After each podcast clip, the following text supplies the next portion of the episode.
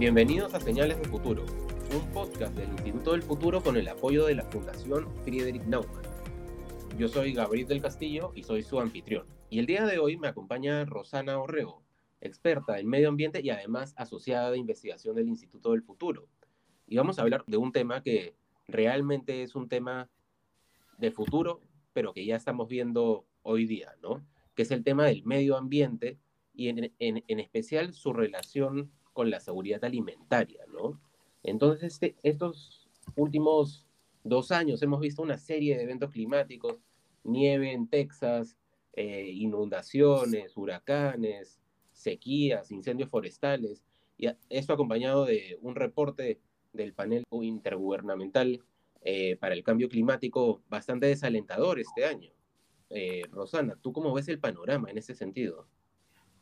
Hola Gabriel, un gusto saludarte y efectivamente este es un tema muy relevante para el futuro de la humanidad y, de las diversas sociedades y culturas que, subsisten hoy en día, ¿no? Y mira, no solamente el, panel intergubernamental de cambio climático ha sido muy contundente de determinar la grave afectación que tenemos a la, a la vida del planeta tal cual la conocemos, ¿no? Y efectivamente, además de todos los problemas y todas las catástrofes que tú has mencionado en la pregunta, también la misma pandemia, ¿no? La misma pandemia nos ha mostrado cuán vulnerables somos las poblaciones a estos efectos del cambio climático, estos efectos ambientales, estas plagas, estas, crisis, ¿no? Entonces los pobres son más pobres y el acceso inclusive a los alimentos se ha visto mucho más, eh, mucho más acrecentada la problemática.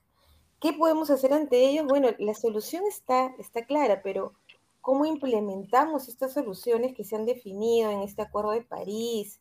En estas Pero, por ejemplo, Rosana, en Perú, ¿qué tan preparados estamos? Ah, mira, siempre en temas de seguridad alimentaria, los más vulnerables son los pobres. Entonces, si tú, si nosotros hablamos en Perú, el, más o menos 2.200.000 personas se ha calculado según el último censo agrario que están en condiciones de agricultura familiar o de, agricultura rural, ¿no? Estas poblaciones en especial son cada vez son más vulnerables, por lo tanto son más afectadas a, estos, a estas lluvias, estas sequías, estas, estas inundaciones.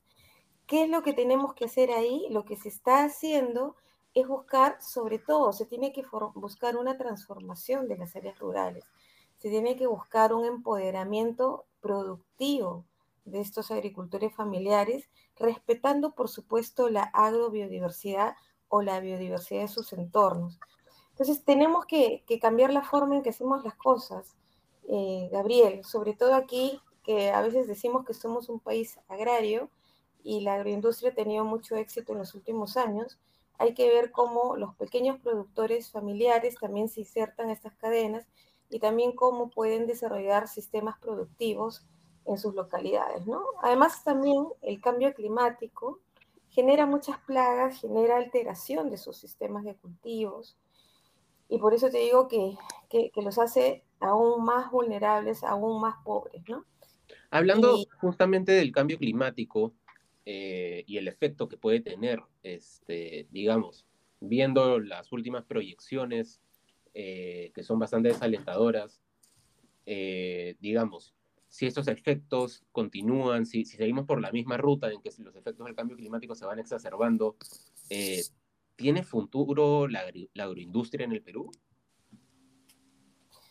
Mira, ahora eh, las tendencias están hablando de buscar nuevos, nuevas canastas alimentarias. La agroindustria aquí por lo menos es un tema agrícola que hay que ver cómo en la forma en que sea mecanizada, en la forma en que, en que ah, utilices bien el riego, sea cada vez con menos labranza, el mecanismo de hacer labranza, etcétera, puede ser un poco más amigable el ambiente o tu ciclo de vida, tu, tu, tu, cantidad de emisiones de gases de efecto invernadero desde el inicio hasta la cosecha o hasta desde el, desde el inicio hasta, hasta la comercialización es mínimo, ¿no? Pero hay otras actividades, por ejemplo, como la ganadería, que son mucho más eh, contaminantes en términos de emisión de gases de efecto invernadero, ¿no? Y países, por ejemplo, como Uruguay, como Argentina, como Brasil, tienen pues una, una cuota y una decisión política a nivel de, de, gobierno eh, bastante también compleja que tomar, ¿no? Por las emisiones del metano. Claro, entonces por ese contexto también ya se está viendo eh, a nivel de innovaciones en el mundo cómo desarrollas alimentos que sean altamente nutritivos, pero que, que emitan eh, menos cantidad de gases de efecto invernadero. Entonces se está viendo también la producción de, de alimentos más verdes, ¿no? no solamente de la onda vegetariana, sino también que sean alimentos mucho más concentrados, pero que, que, te sean más amigables al ambiente. Y por ejemplo, en, Perú, Rosana, este problema que tenemos con la anemia, eh, ¿se podría estar relacionado a esto de la seguridad alimentaria? Por supuesto que sí. De hecho, una cosa es alimentarte con carbohidratos y otra cosa es alimentarte con los elementos que realmente necesita tu organismo para funcionar bien. Entonces, eh, la, seguridad alimentaria, sobre todo eh, la desnutrición, está asociada a estas poblaciones vulnerables o de zonas rurales que te mencionaba. También desde el Estado hay, hay, proyectos como, como Caliwarma, etcétera, donde, donde también se tiene que promover, y ahí se está viendo el tema de compras públicas, por ejemplo, para que los mismos eh, agricultores rurales, agricultores familiares, puedan ser proveedores de estas canastas básicas, ¿no? Entonces ahí también no solamente eh, aseguras una buena nutrición, sino que también eh, dinamizas las economías rurales locales. Entonces ese es todo un mecanismo que ahora se tiene que dar fuerte. Estamos trabajando en, el Perú también en ese sentido, en el desarrollo de esas políticas públicas, y esperamos que, esa sea una, una vía que se implemente rápidamente, porque como te digo, además con la pandemia, estas poblaciones aún han sido más golpeadas y la desnutrición está creciendo. Entonces, eh, tenemos que, generar una mayor educación también alimentaria, ¿no? Porque no se trata de comer bastante, sino se trata de comer bien. Y, aquí, como te digo, hay diversas innovaciones que se están desarrollando y también tiene que haber un tema de políticas públicas y tenemos que ser conscientes de qué clase de alimentos este, eh, producimos, ¿no? Diseñar políticas públicas efectivas en este sentido definitivamente es un reto, ¿no? Porque por lo que me cuentas es un tema bastante multidisciplinario. Estamos hablando de probablemente involucrar biólogos, ingenieros agrónomos, eh, personas que se dedican a la política pública, pero también economistas, especialistas en medio ambiente, de todo, ¿no? Científicos sociales. Totalmente. Es un trabajo, eh, mira, lo, que se ha visto en estas cumbres mundiales, en, esta también que es de seguridad alimentaria, que, te digo que ha sido la primera cumbre, es esta necesidad de diálogo y de encontrar salidas conjuntas desde las realidades locales, ¿no? Y ahí tienes que tener la capacidad de negociar tanto a nivel político pero sobre todo en un inicio a un nivel técnico, porque tenemos que ser capaces de encontrar las mejores salidas y que sean también eh, en un corto tiempo y a un menor costo, ¿no es cierto? Porque toda decisión implica un, ciclo de vida y una inversión. Entonces, tenemos que encontrar esas vías. Ese es el reto ahorita en nuestro país también y tenemos que poder trabajar coordinadamente, ¿no? Efectivamente es un reto que, que nos llama a todos, sobre todo también a la sociedad civil y, y, al sector privado, ¿no? Como, como, como, y ojo, ojo que la seguridad alimentaria, Gabriel, ese es un punto que todavía no le he tocado, tiene que ver mucho también con la gestión que tú haces de tu territorio, con la gestión de tus recursos naturales, un buen manejo del suelo, un buen manejo del agua, porque tú no puedes producir alimentos de una forma inadecuada, ya que tu suelo, tu agua son finitos, ¿no es cierto? Entonces también tiene que ver un adecuado manejo una adecuada gestión de los recursos naturales. De acuerdo, Rosana. E, e, el reto creo que está claro y e, es bastante grande, ¿no? Entonces lo que necesitamos en realidad ahora es, para empezar, un plan, ¿no? Una estrategia. Pero concretamente, ¿qué podríamos estar haciendo para enfrentar estos retos, ¿no? En, torno a la seguridad alimentaria y que se exacerban también por el tema medioambiental y el cambio climático. Yo diría en, este momento, sobre todo en, en, un contexto donde hay, por ejemplo, en, este, en este nuevo gobierno democrático que se orienta mucho al tema rural y al tema de la agricultura, que realmente haya, una prioridad en la dinamización de estos sistemas alimentarios a niveles regionales y locales, ¿no? Que las autoridades locales y regionales eh, entiendan que esta es una prioridad y que tienen que liderar el, desarrollo eh, planificado de, estos sistemas alimentarios, ¿no? Entonces, creo que falta también eh, eh, mucha más capacidad técnica, financiera, eh, de, planeamiento para que estas autoridades locales y regionales y nacionales también puedan realmente empoderarse en este sentido. ¿no? Entonces necesitamos hacer una, una, revolución de verdad bastante fuerte, ¿no? porque nuestra biodiversidad no está siendo bien aprovechada. ¿no? Nosotros podríamos ser un nicho de abastecimiento de, productos boutique, de, productos nicho, ¿no? Para el mundo, de, una alta calidad nutritiva, de una alta calidad de valor, ¿no? De, un alto valor en el mercado. Pero para eso tenemos que invertir, ¿no? Podrías hacer que todo tu, por ejemplo, todo tu, ecosistema innovador se oriente a poner en valor tu biodiversidad, ¿no?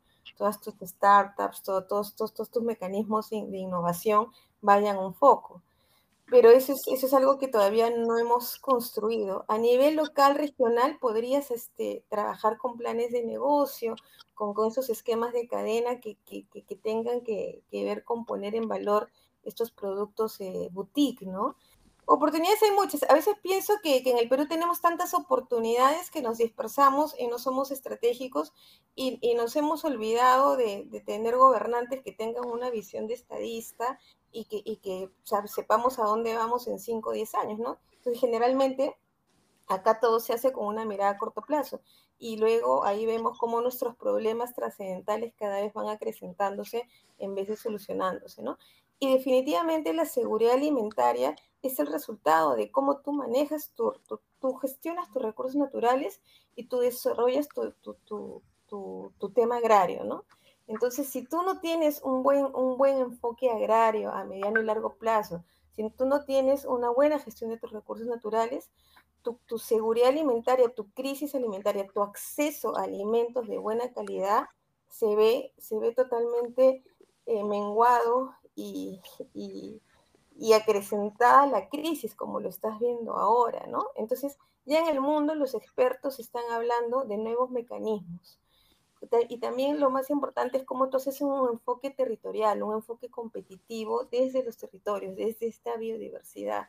De acuerdo, de acuerdo con eso, Rosana. Y como tú bien dices, se necesita articular esa mirada del corto plazo que tenemos con una mirada de largo y mediano plazo también, ¿no? Y el ejemplo perfecto creo que es lo que mencionaba, ¿no? La falta de realmente eh, un enfoque eh, de innovación para solucionar esos problemas, ¿no? No se ha, no se ha promovido correctamente. Eh, por ejemplo, de manera específica, te preguntaría eh, desde el punto de vista de la tecnología eh, en torno a este problema de la seguridad alimentaria. ¿Cómo podríamos articular el, corto y el largo plazo ahí? Ya para ir terminando. Mira, es que definitivamente el tema de tecnología e innovación son los pilares para poder ser competitivos ahorita en cualquier ámbito, ¿no? Si tú hablas de agricultura rural o agricultura familiar, exactamente lo que falta es tecnología e innovación.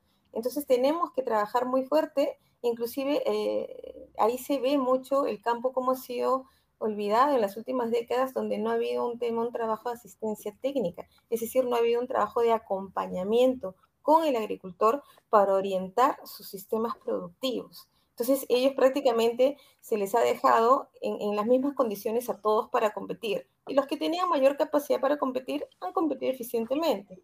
Y los que no la tenían, desde formación, desde capital, etcétera, se han quedado cada vez más retrasados. Y eso es lo que estamos viendo hoy en día. Entonces, tenemos que, tenemos que no solamente dejarlo ahorita a nivel de agricultura rural, a, la capacidad de los pueblos, a la capacidad de ellos, sino tenemos que saldar esa brecha tanto como Estado, tanto como sociedad civil, tanto como privado, tanto como universidad, tener modelos claros de cómo lograr que la agricultura familiar sea este banco de alimentos que necesita el país y sea también un generador de riqueza a través de sistemas productivos sostenibles, a través de un buen manejo, una buena gestión de los recursos naturales y poniendo en valor nuestra biodiversidad, que el mundo nos conozca, pongámosle marca a nuestros productos, a nuestra biodiversidad pero eso no es algo que podemos dejarlo solo a nuestros agricultores familiares. Eso es algo donde el Estado tiene que trabajar de forma eficiente. Ajá, completamente, completamente, Rosana, muchas gracias. Eh, me queda muy claro entonces que necesitamos realmente articular nuestra estrategia eh, no solo en el con, el, con, el, corto y largo plazo, sino con los diferentes actores que hay eh, a nivel político, a nivel institucional, a nivel sociedad civil, incluso privado, ¿no? Y tener un enfoque también, como dices, eh, de innovación, de, de, traer tecnología, ¿no? Siempre con un enfoque en la sostenibilidad, en la inclusión, digamos. Eh, es muy importante eso. Eh, y creo que ese es un tema realmente clave para el Perú en los próximos años. Así que muchas gracias por acompañarnos, Rosana. Eso fue Señales del Futuro. Hasta la próxima.